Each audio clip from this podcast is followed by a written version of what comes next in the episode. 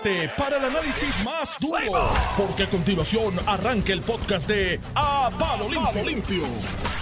No nos estabilizó. Oye, dos, Quedó do- inscrito. dos legisladores. Dos legisladores en cada En cuerpo. cada cuerpo. Son cuatro, tienen Cuatro. cuatro.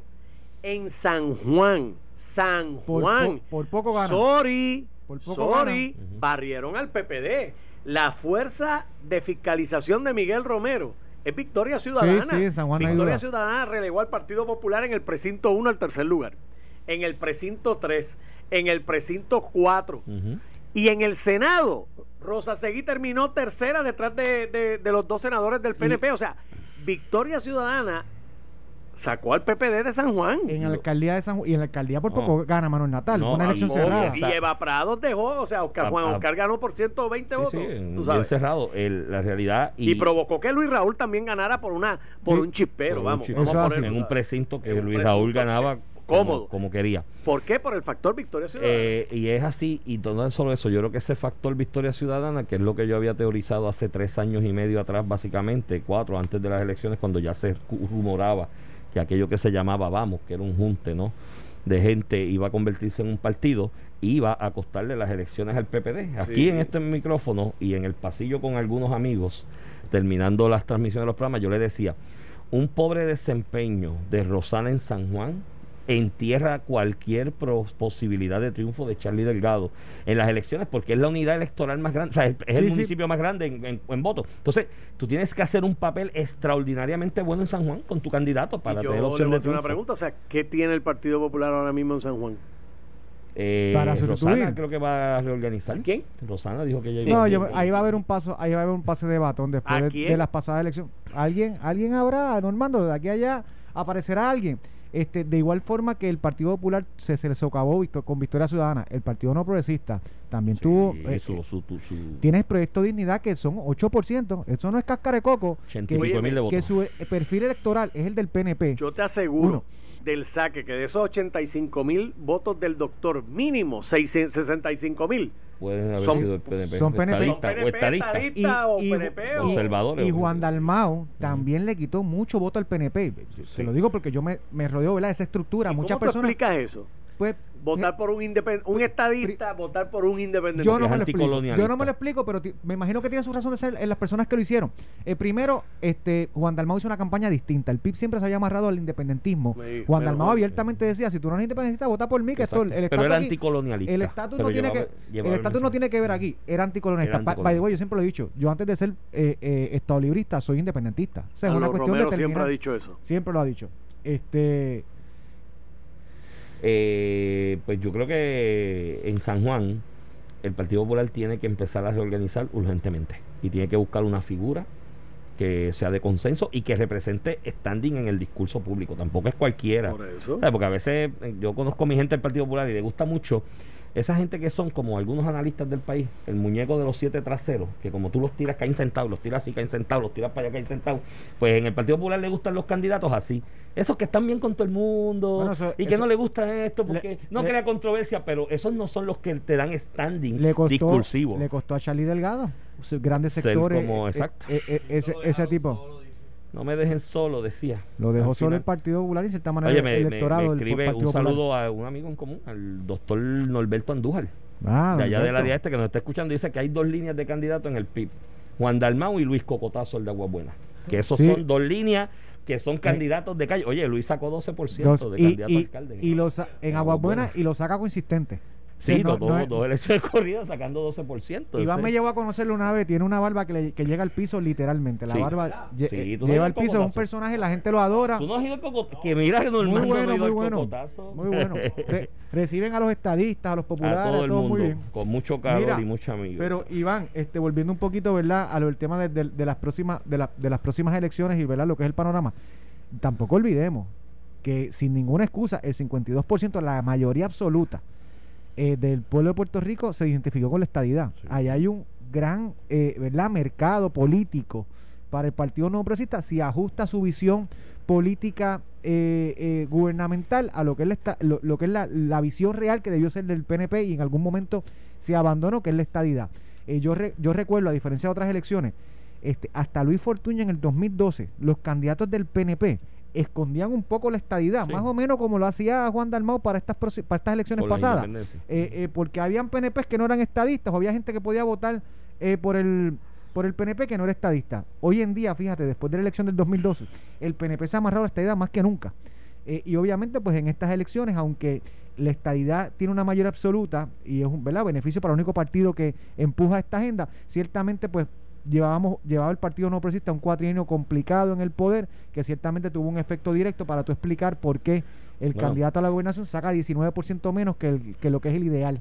parte parte de ese de ese crecimiento del estadismo se lo debes a Carmen Yulín. Así que si algún día Puerto Rico es estado, ustedes deben hacer en la- el paseo aquel que tienen las estatuas de los presidentes detrás del Capitolio, le pueden hacer una estatua a Carmen Yulín, ¿oíste? En reconocimiento, porque fue la soberanista que salió después del huracán María reivindicando la igualdad de derechos de los ciudadanos americanos que viven en Puerto Rico y que Tron era el diablo y no los atendía. Y pues, hermano, si alguien le dio relevancia a Puerto Rico, ¿no? O la posibilidad de la integración formal de Puerto Rico a la Federación Estadounidense fue Carmen Yulín. Con el tour ese por ah, porque la usaron de peón un grupo de los demócratas para meterle una picada Y- de ojo a Donald Trump. Y, su Y mira, discurso y era- mira, y mira lo que trajo, un apoyo a la estadía. yo no sé que si está eso- creciendo, Eso no, eso no que lo está trajo ella, creciendo. Iván, por Dios. No, Sí, sí, ayudó, digas- No digas que ayudó. Carmen Yulín este, ayudó a la estadidad. Ayudó a la estadidad mucho. Ciertamente este, verbalizó, ¿verdad? Boca, le, dio, le, dio, Eh. le dio voz a la voz de Puerto Rico en un momento complicado. Eh, donde eh, ciertamente la administración al principio, la administración de Ricardo Rosselló, trató de jugar en equipo con el gobierno federal para traer las ayudas y ella obviamente aprovechó esa coyuntura y hizo una voz fuerte y, y, y, y con pegada, ¿verdad? Porque ella en, su, en, su, en, su, en sus exposiciones en los medios nacionales estuvo pegada, con un discurso, como tú dices, bien similar a lo que es el, Al el- estadista. al, estadi- al, al estadista. De la igualdad de derechos por ser Que ciudadano traten a. Puerto Rico como otros estados, eso decía ella. Pero acá, pues, el discurso cambiaba. Sí, pero el asunto acá, el efecto interno que eso tiene, es que tú tienes a alguien que se declaraba soberanista, whatever that means, ¿no? Bueno, el estadista es soberanista también, porque Esa la discusión la hemos tenido muchas esa veces. la hemos tenido.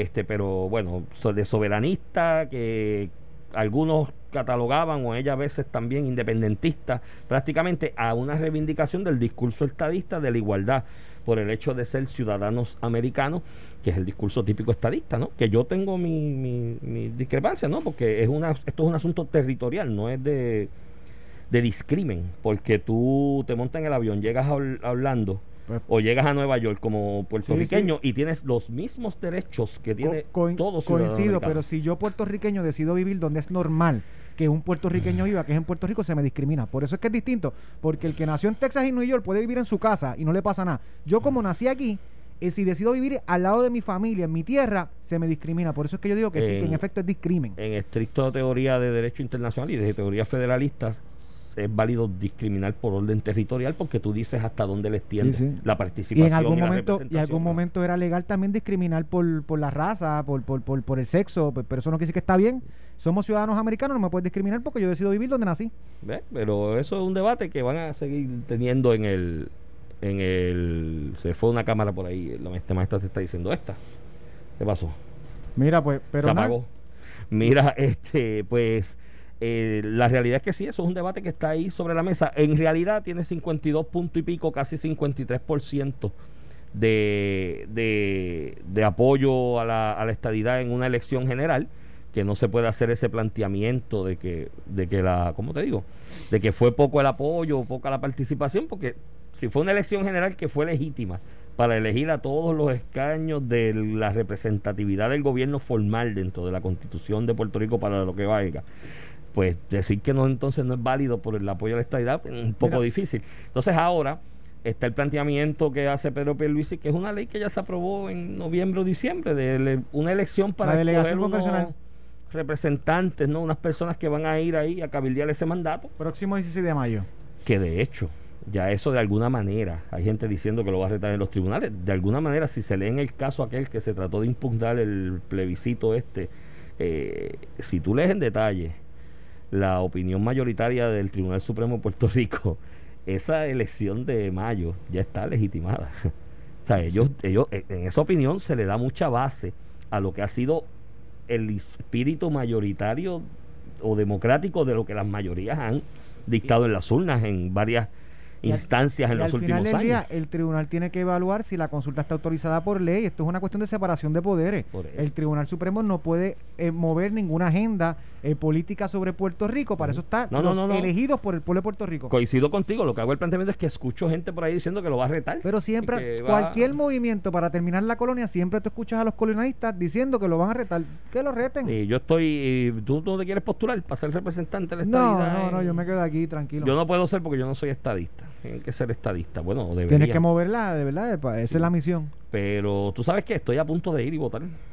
Y escoger. ¿Cuántos son que se van a escoger? Cinco, seis, bueno, siete, no sé. Este, seis, son en, en el caso de Puerto Rico, Cinco dos y y dos. cuatro. Dos, Dos y senadores cuatro. y cuatro representantes. Pues son estoy seis a en punto total. de ir y votar. El de próximo- la- la- ver qué pasa. La, ¿verdad? la gente no tiene mucho detalle, pero el, eh, como tú señalas, a finales del cuatrino pasado se legisló lo que es la delegación congresional. Eso fue una legislación luego posterior a las elecciones eh, del 2016, donde se, en cierta manera se validó el programa de gobierno del PNP, que específicamente decía que lo que se conocía como la Comisión Igualdad se iba a sustituir con una delegación congresional con el mandato del electorado, como ocurre con los senadores y congresistas que representan a los estados en el Congreso de los Estados Unidos. El próximo 16 de mayo habrá- va a haber una elección donde se va a escoger esas personas que van a empujar eh, la agenda validada en las urnas el pasado 3 de noviembre a favor de la estadidad.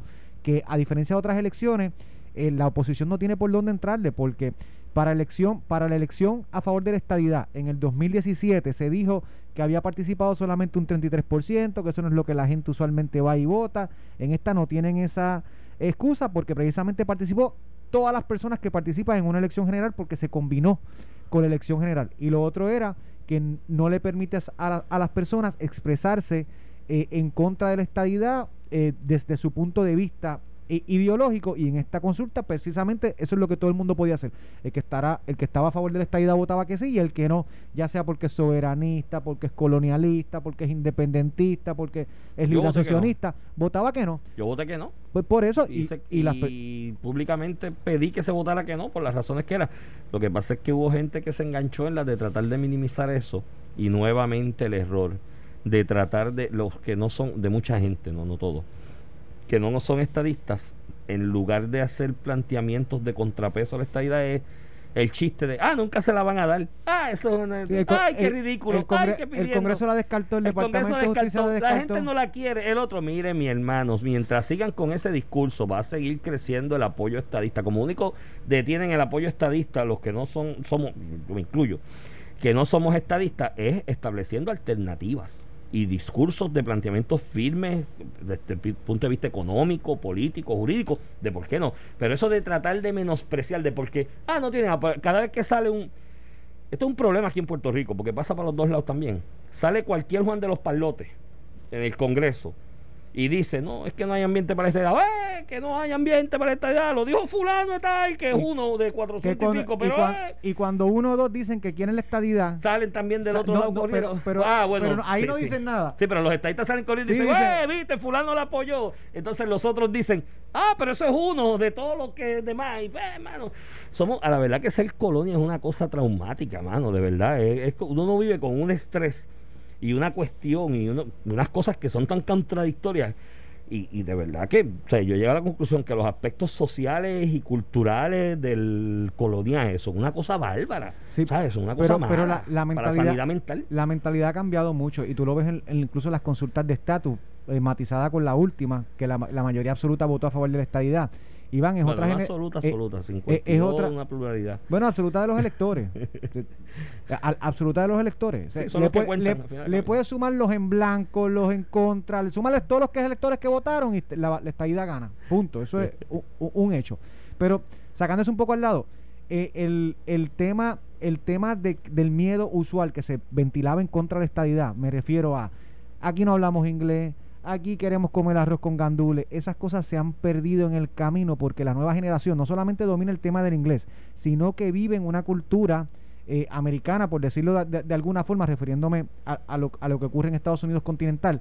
Eh, Y tú lo ves todos los días, Iván, tú tienes, tú tienes hijos jóvenes. Esos niños viven insertados, Mi- mis niños viven insertados en lo que es eh, eh, eh, una cuestión cultural a nivel nacional, eh, propiamente, Bueno, pro- propiamente de- hablando. Es del mundo ya, porque la globalización económica ha traído eso, ¿sabes? Cuando a Kissinger le preguntaban en los 70 que era para él ese concepto abstracto en aquel momento de globalización económica. Él decía era llevar el American Way of Life a todas las partes del mundo. Y es así, ¿sabes? Hay partes del mundo que no entienden ni una pizca de la relación eh, directa, jurídica, política y sociológica que tiene Puerto Rico con Estados Unidos. Y es ya Estados Unidos. Es el, la ropa, la vestimenta, los estilos, la forma. Eh, eh, y es una realidad. Entonces, nosotros que estamos ahí al lado, imagínate, y que somos un apéndice de esa economía, pues ciertamente nos ha dado el golpe. Eso explica. A mí mucha gente me dice, ¿por qué tú.? O sea, yo digo, soy libre asociacionista, no soberanista, porque eso es un disparate, eso de decir soy soberanista, una mezcla ahí que. Me dice, ¿pero por qué no independentista? Y yo, pero espérate, mi hermano, usted ha mirado la realidad de que la mitad de los nacionales de este país o de los naturales de este país está allí. o más de la mitad, ya son más de la mitad, están en ese, en ese país. Viven más puertorriqueños en, los estados que en Puerto acá. Rico. En esa federación vive más de la mitad de los nacionales originales de aquí. La vinculación ya comercial que hay, que un 70% de la economía es país, 60 y pico, no sé ya por dónde va el número, son intereses de Estados Unidos, de capital estadounidense que está aquí. ¿Qué tú vas a hacer? Decirle un día, soy independentista, soy viene la independencia, eso es como un salto al vacío, mira el Brexit el Brexit fue un salto al vacío y fue una melcolcha al final para tratar de salvar algo y todavía hay consecuencias adversas de eso. Hay, empresas de Inglaterra que tienen almacenes eh, de mercancía en países de la Unión Europea que están pensando pegarle fuego. Porque los costos ahora para transportar esa mercancía con las reglas nuevas que hay son tan altos que dicen, mira, mejor le pego fuego allá y no la transporto y la pierdo. la, independencia es un salto al vacío. Además que no solamente Estados Unidos es una potencia mundial, América eh, como cuestión sociológica, cultural, económica, es Estados Unidos, este, la, la potencia, hablando en América, no, no, no, nos vamos a aliar a, a Cuba o Venezuela. Hay gente aquí que piensa que sí. Sí, no me acuerdo cuando cuando era a comprar petróleo, ¿te acuerdas? Que íbamos a hacer una alianza con Venezuela para comprar quién fue mandaron? Mandaron a alguien para allá. Yo no sé si fue Alejandro. Yo creo que fue como secretario del DACO, sí, como secretario del DACO. O a Víctor Suárez, no estoy seguro. Creo que fue Víctor Suárez, o los dos, no sé. Creo que sí, mandaron. Yo, creo que fue Alejandro García Padilla como, como secretario del DACO. yo creo que fue Víctor Suárez, uno de los dos. Cuando se discutía bajo la administración de Aníbal Acevedo Vila que íbamos a hacer alianzas con Venezuela para comprar petróleo barato. Pues mira. Bueno, ahora le podemos hacer una alianza con Venezuela para las gotitas mágicas para el. No, pero en esa me quiero apuntar. ¿Cómo? ¿Esa usted quiere apuntar? La de la, de la... bueno, y hablando de las gotitas mágicas, tenemos dos versiones encontradas. Tenemos por un lado al secretario de salud, el doctor Carlos Mellado, que lo veo una visión más realista, ¿no? Si tú coges el pace de cómo están llegando vacunas a Puerto Rico hoy día, pues él hace un planteamiento realista y honesto, que lo felicito por eso. este país hay que empezar a hablarle con la verdad, mano. De mira, él dice, sinceramente, no, no podemos garantizar a este país que a final de verano está el 70% vacunado. Y eso es una verdad, o sea, eso es, eso es matemática, saca lo que está llegando. Y yo felicito al doctor Carlos Mellado porque este país eh, necesita hombres de Estado que le hablen con la verdad a la gente. Pero por otro lado, escuché al general Reyes con Normando diciendo, no, no, no, yo soy optimista, esto ya Bueno, yo, yo soy van a llegar 150 yo, y Yo soy optimista como general Reyes, pero incluso en general, reconoce la realidad. Y, y, te tengo que decir que estoy en la misma manera tuyo tengo que felicitar a Carlos Mellado porque en la medida que nosotros no creemos expectativas falsas, eso, ese es el punto. En la administración de Pedro Pérez se borra un revolú en verano. Voy a dar, ¿verdad?, de lo que fue mi experiencia cuando el huracán María, el restablecimiento de la energía eléctrica. Ricardo Rosselló, el, el exgobernador. Digo, para diciembre precisamente para motivar y presionar y ser positivo en relación a la energía eléctrica, puso unos por cientos eh, de recuperación que llegaban al 90% en diciembre, una cosa... Que todo el mundo miraba para alrededor y decía... Súper ambiciosa. Y aunque eso tenía su propósito de ser, que era eh, ¿verdad? empujar una agenda positiva de que tenemos que trabajar para hacer lo mejor posible, la realidad es que cuando llegó diciembre y no estaba así, pues, pues la gente con algún tipo de razón eh, se, molestó. Y Ricardo Rocío incluso reconoció eso como un error, un error que cometió en el camino. Y estoy de acuerdo. En la medida que le digamos al pueblo de Puerto Rico que la inmunidad de rebaño, y la inmunidad de rebaño no es otra cosa que un concepto científico de cuando hay un, virus en una jurisdicción, cuando tú puedes ya dejar las medidas protectivas porque ya hay una inmunidad generalizada. En el caso del COVID se ha determinado que es el 70%. Eso significa que cada 10 puertorriqueños, 7 tienen que estar vacunados. Y Carlos Mellado dice, estoy recibiendo 41.400 vacunas semanales. Este ritmo no Yo, cuadra. yo multiplico esto por 16, por 18, por 20 semanas y no voy a tener 70%. Ujú. Punto. Pues vamos a decírselo al pueblo de Puerto Rico y nos sacamos eso del pecho para que sepamos que si, oye, si mañana Estados Unidos nos manda 2 millones de vacunas en un cargamento, resolvimos el problema. Eso yo tengo que reconocérselo. Esa sinceridad, porque, mano, aquí, aquí muchas veces a los líderes políticos, a los secretarios de dependencia, le da con dorarle la píldora a la gente y, Y con discursos populistas para que suenen bonitos y después chocamos con la realidad de que no es así. y le rebota porque pierden Sí, credibilidad cuando seguro. tienes que explicar por qué no se logró. Y segundo, precisamente por eso es que el pueblo de Puerto Rico está cansado del político tradicional, ¿o ¿verdad? Mira, háblame con la verdad, es mejor, me bajan las expectativas y si cambia algo en el escenario, pues, mano, buena noticia, buena hiéreme noticia. con, hiéreme con la verdad en, mejor, en lugar de complacerme con la mentira. Y eso debe ser así, esa debe ser la norma. Mencionó el general Reyes también que, por ejemplo, en el caso de Moderna, ya tiene expectativa de generar 5 billones de vacunas durante este año natural. Bueno, con eso, cuales- resolvemos, con eso resolvemos la población no, del el mundo. mundo prácticamente. Y él dice que ya los 600 millones con la doble dosis que se necesitan para inmunizar a Estados Unidos ya están pagos, porque ya el gobierno federal se los pagó a estas dos farmacéuticas grandes, ¿no? Que es eh, Moderna y Pfizer, que es la otra. eh, y que ya se las pagó. Eso- es como que compra la, la estufa por internet. Exacto, y está esperando que se la no puede ensamblen y se cocinar, la no, no, puede cocinar hasta que llegue, pero, él pero- dice, mira, ya hay 5 millones que hace cuatro meses atrás, cuatro meses atrás fue cuando eh, fe- diciembre, noviembre, octubre, septiembre, el gobierno federal la pagó, el gobierno federal de Donald Trump. O sea, Donald Trump hace cuatro el meses, el gobierno federal de el cual tú eres gobierno ciudadano, federal dale de, las Trump- gracias. de Trump, de Trump, Mira, de está Donald Venezuela Trump. inventando gotitas No. para tranquilizar a la gente y, ya el gobierno federal mira, te tiene vacunas Y compradas. Donald Trump compró. ¿Cuánto te costaron hace- las vacunas, Iván? Hace ¿Cuánto cuatro te meses. costó la vacuna? La tuya, No, no ¿cuánto? me la han puesto todavía, yo te digo ¿Pero después. cuánto te va a costar? No sé. Cero, cero, cero. Mira, pero, pero el asunto es que Donald Trump hace cuatro meses ya pagó las vacunas adelantadas para todos los ciudadanos estadounidenses, incluyendo los de sus territorios y Puerto Rico. Así que cuando tú te vayas a tocar tu vacuna, Le voy a decir gracias cuando te Donald Trump. pongan esa vacuna, di, gracias Donald Trump, sal de ahí, ve al Pero bar más no- cercano de tu, de tu casa y dice, me voy a dar una No me- cerveza a nombre no me, de Donald no me Trump. confunda, yo soy republicano. Yo creo que Donald Trump no era puramente republicano. Hizo sus cosas buenas, hizo sus cosas malas. Al final del día le costó las elecciones al Partido Republicano. Pues, pues, Eh, tengo que decirlo, es así, pero te una vas a realidad. vacunar gracias a él, que ya las pagó. Y, tú Bueno, vas- y tú vas a tener vacuna gracias a la nación americana. a Donald Trump.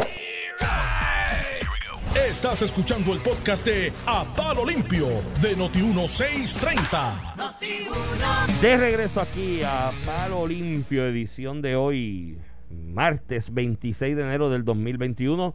Este es Iván Rivera quien te habla. Acompaño, como todas las mañanas, al licenciado Ramón Rosario Cortés y Valiente. Mira, Ramón, Cuéntame.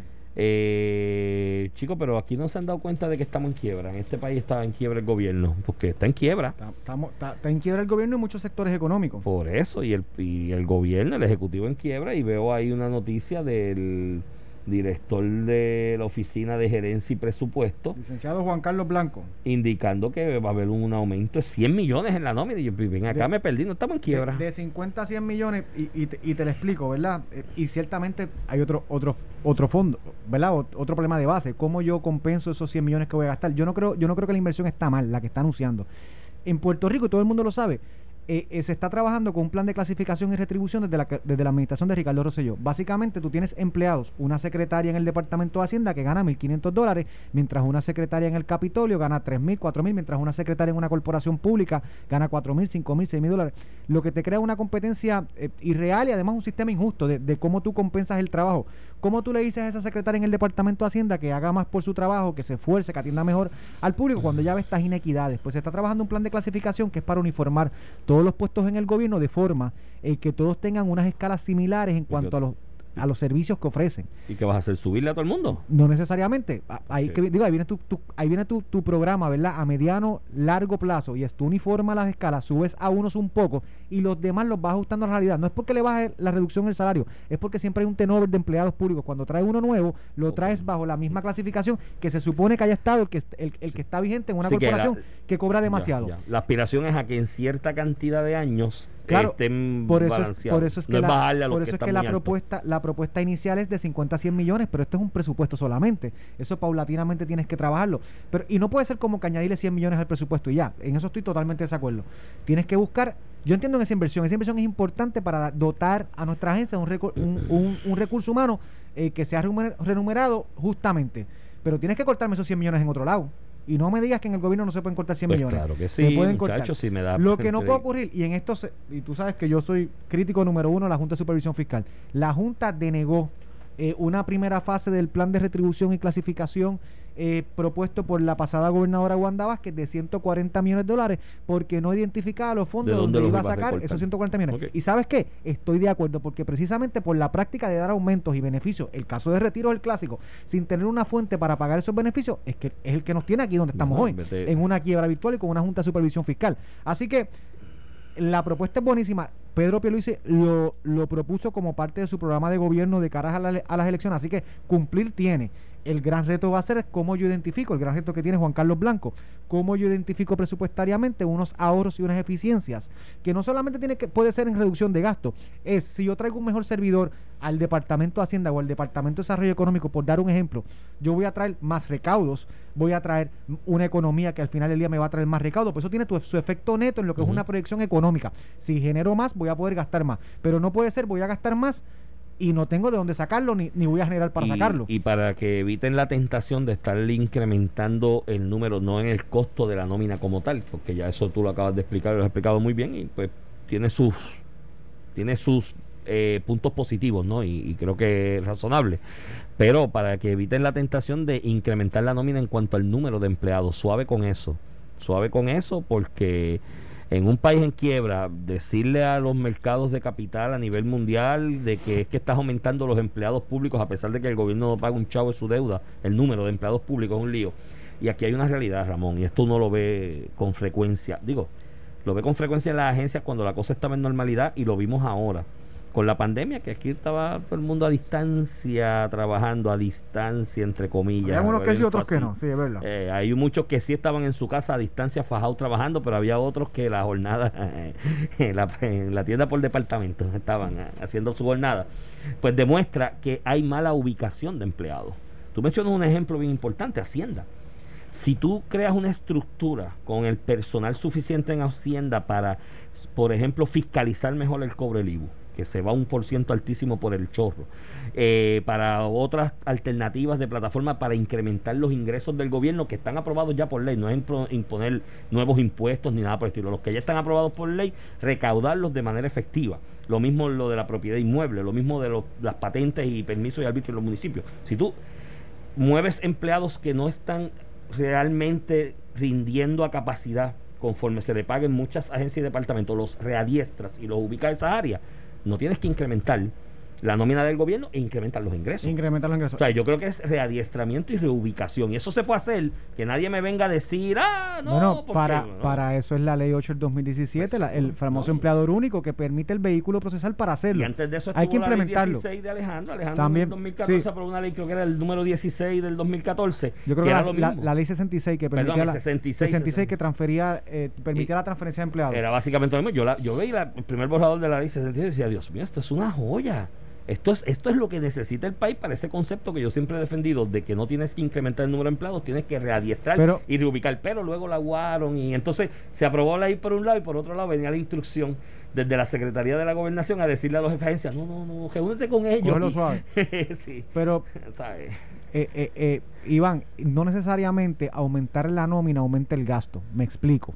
Muchas agencias, por, por la escasez de recursos, el Departamento de Hacienda es un ejemplo, el Departamento del Trabajo, el Departamento de Salud, que como no tienen empleados públicos de carrera, no tienen recursos, han ido a la contratación de servicios profesionales para tener empleados allí ocho horas, que cobran por, hora, que cobran muchísimo más o le cuesta muchísimo más, muchísimo más al erario que un empleado de carrera regular. Bueno, O sea, de- que si tú eliminas, y esto lo, lo- se llevó a discutir en el contexto de la campaña, lo trajo Pedro Pierluisi, si tú reduces lo que es la contratación de personal por servicios profesionales o por, contra, o, o por contrato eh, a un tercero que cuesta mucho más y, y- y aumentas la nómina, vas a tener más empleados públicos de carrera que eso trae un valor al gobierno porque es conocimiento que lo traes al gobierno, no es un contratista. Claro. Uno. Y dos, reduces gastos si lo haces correctamente. Claro, pero eso tienes que añadirle otra patita más, que no veo mucho que se discute en Puerto Rico, ni en la rama legislativa, ni en el Ejecutivo, ni en ningún lado. Es de qué manera el reclutamiento responde a una verdadera evaluación de mérito. ¿No? Eso, mundo- otra harina, otra costal. Aquí Sí. todo el mundo se desgarra las vestiduras con el principio de mérito, el principio de mérito, y en cuanta ley te ves, y en Ocalar, Casal, como le pongan el nombre, es el principio de mérito, y todo el mundo se desgarra las vestiduras por el principio de mérito. Pero a la hora de ejecutar, Lo no yo- veo el mecanismo para que sea verdaderamente objetivo. Al final del día, el, el, el principio de mérito, Iván, en, en- en el 99% de las circunstancias se convierte en el principio de lo que quiere el jefe de agencia o la persona que está en el, ¿A quién- recluta- en el proceso de reclutamiento. ¿A quién conozco? Mejor no. Pues, pues eso hay que, eso de alguna manera hay que trabajarlo porque hay que crear unos mecanismos más objetivos, ¿no? Y hay formas de hacerlo, hay países que lo han hecho, que responda a una estricta De hecho, rúbrica de evaluación. Y, y una de, la, de, la, de los cuestionamientos que tuvo la Junta sobre este aumento a nómina en empleados públicos precisamente es por qué no establecemos un sistema de, de recompensa de producción en lugar de un aumento generalizado. Y yo No, digo, mira, en, teoría empresarial, 100% de acuerdo. En teoría práctica, eh, en Puerto Rico, tú sabes a quién le van a terminar dando los beneficios. Sí, Eh, se va a prestar, pues, pues, con cuestiones políticas, claro que sí. Eh, el del partido. Mira, este dice Tatito que va a retar a la Junta eh, sobre el ajuste del plan fiscal. Yo creo que ahí hay coincidencia entre Perluisi y Tatito. Porque Bueno. Perluisi en la campaña habló de que, y esto es verdad, ¿sabes? Yo he sido bastante crítico de la forma en que el gobierno aquí la- ha eludido su responsabilidad de hacer los ajustes, recortes necesarios y reestructuración necesaria en medio de un proceso de quiebra para demostrar que se puede ahorrar en ciertas áreas y pagar un plan de ajuste porque hay que pagar la deuda. Esto ajustada, hay que, es ajustada, pero hay que pagarla. Eh, eh, lo que por ciento que se determina al final del camino en el proceso judicial al respecto o de mediación. Pero eh, pues, pero en la campaña hubo un planteamiento que a mí me sonó bastante razonable y es que el plan de ajuste tiene que tener en realidad unas cosas, eh, Ramón. Aquí pasó un huracán, unos terremotos y una pandemia pa- para, para que enjoyen, tú sabes, para que veas las tres circunstancias que unidas en el tiempo, porque esto ocurrió todo en un solo cuatrenio, tanto el huracán como los terremotos, como la pandemia ocurrió en un solo cuatrenio. Eh, ciertamente, Ramón, eso le plantea serios retos a la Junta de cómo se aprueba un plan fiscal, teniendo en cuenta esas nuevas realidades, porque las consecuencias adversas a la economía, producto de la pandemia, todavía no las podemos medir a certeza.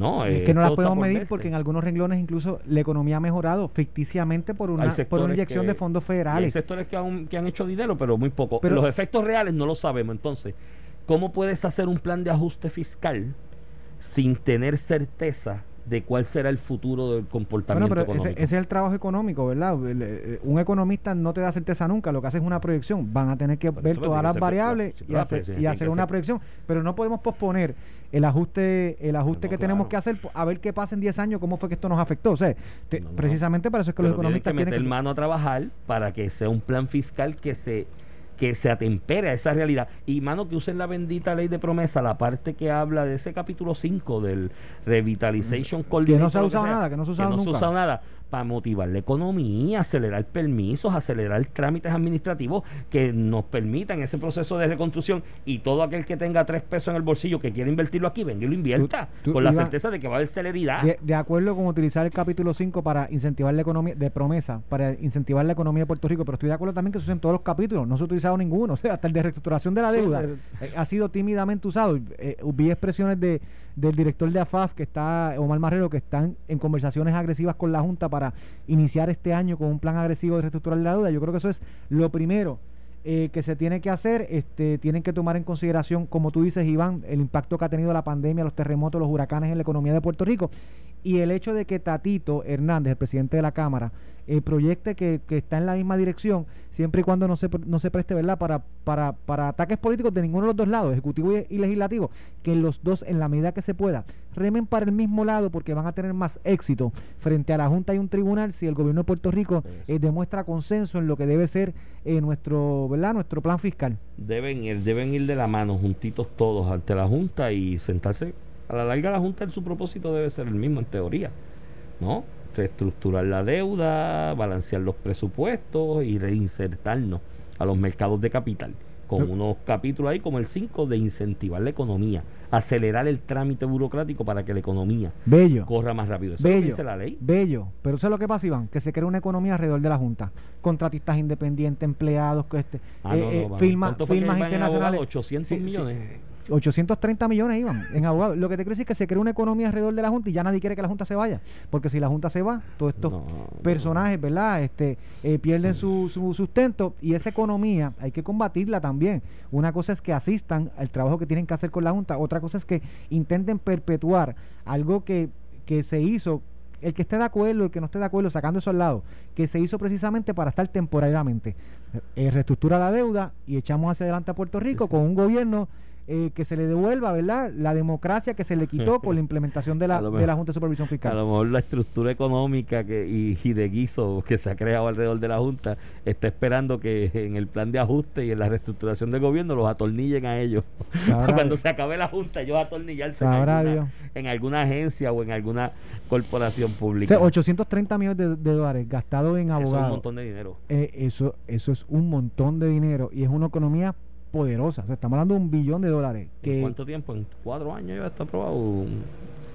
Sí, y, en gran medida, y en gran medida, y esto no, es una cuestión de echarle la culpa a la Junta o al gobierno, en gran medida la Junta y el gobierno han utilizado incluso mucho de este dinero para litigios fútiles, este eh, peleas inocuas eh, que no tienen ningún impacto eh, por eso, por eso drástico. Hay casos que tú gastas, es, como, Iván, tú y yo somos abogados.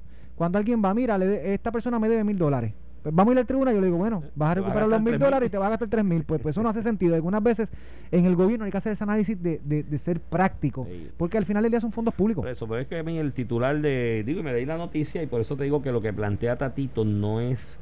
Eh, distante o antagónico a lo que había planteado Pedro Pierluisi en, la, en, la, campaña pero el titular retarán a la Junta a veces me dio al leerlo me da miedo y no me digas que vamos a ir para los tribunales otra vez a pelear cosas que bueno, pero si, es la cuestión de que esto es una colonia y que el Congreso de los Estados Unidos nos puede imponer una junta antidemocrática y volvernos al 1917 bajo la ley Jones, ya eso lo decidió el Tribunal Supremo de los Estados Unidos.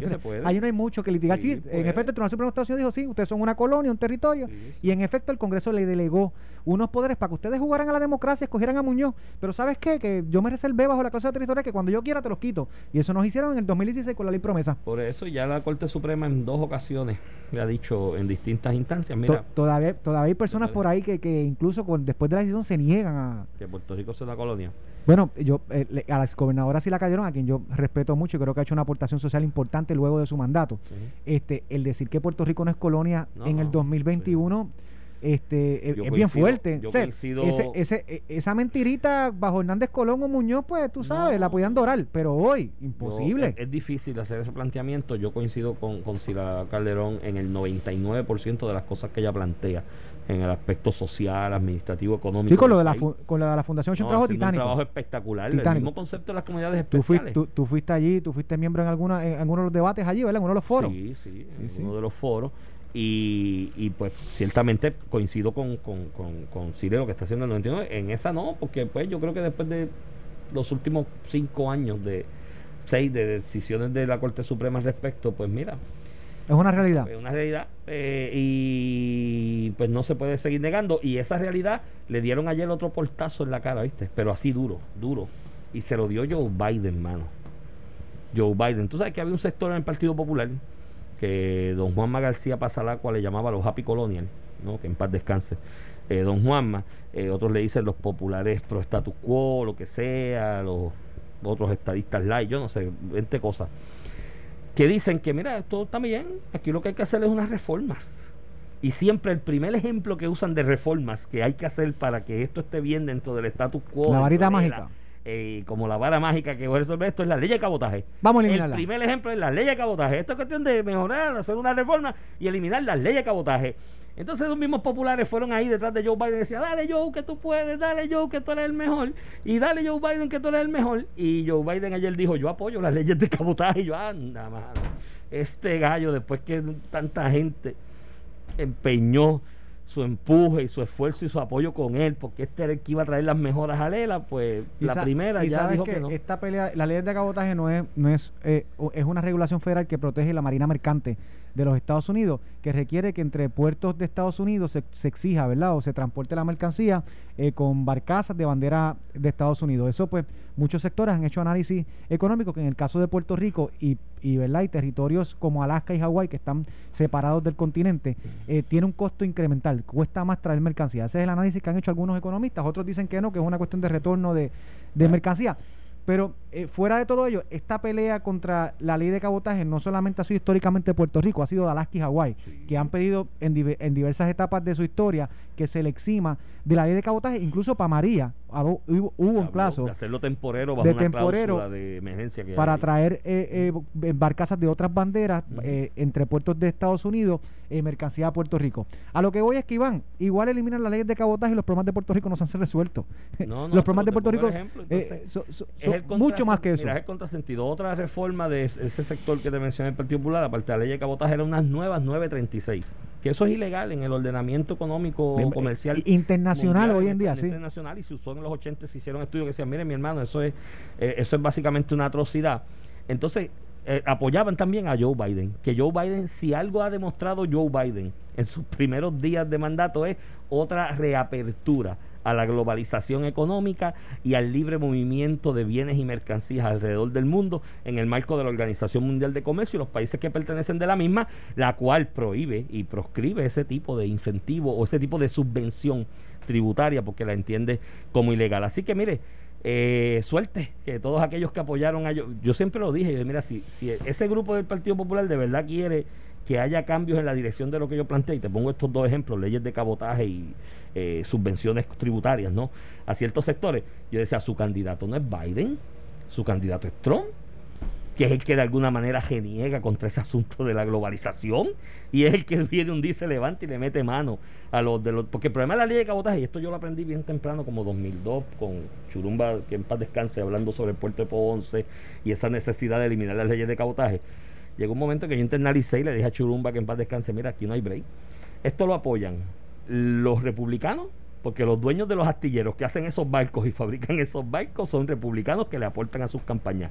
Y esto lo apoyan los demócratas porque los sindicatos que aportan económicamente a esos candidatos del Partido Demócrata están muy contentos de cómo esas leyes de cabotaje le proveen a una empleomanía sí. sindicalizada salarios altísimos en la costa este de Estados y Unidos. Es que, es que tiene, ¿verdad? Do, dos fundamentos. Uno puede estar en contra o a favor de la ley de cabotaje, pero los dos fundamentos son, uno es económico, que eso pues protege la economía local de Estados Unidos y la marina mercante, que es una industria bien remunerada, y segundo, uno es seguridad, que, la, que, que ese es el menos que yo creo, pero que, la, que, la, que, el, que los transportes entre puertos de Estados Unidos debe ser eh, bajo barcazas de bandera de Estados Unidos para evitar otro tipo de problemas de seguridad nacional. Así que si usted es popular estado librista de los que cree que el status quo es mejorable y que es cuestión de hacerle unos, y que no somos una colonia. y que no somos una colonia, vaya pensando en cómo defendemos a Donald Trump en el proceso de residenciamiento que comenzará el día 9 de febrero en el Senado para que Trump vuelva porque es el único que puede salvar esas ideas. Con eso los dejo. Mira, nos vamos. El tiempo vuela cuando uno se divierte, Ramón. Nos escuchamos mañana. Esto fue el podcast de a, a, Palo Limpio de Noti1630. Dale play a tu podcast favorito a través de Apple Podcasts, Spotify, Google Podcasts, Stitcher y notiuno.com.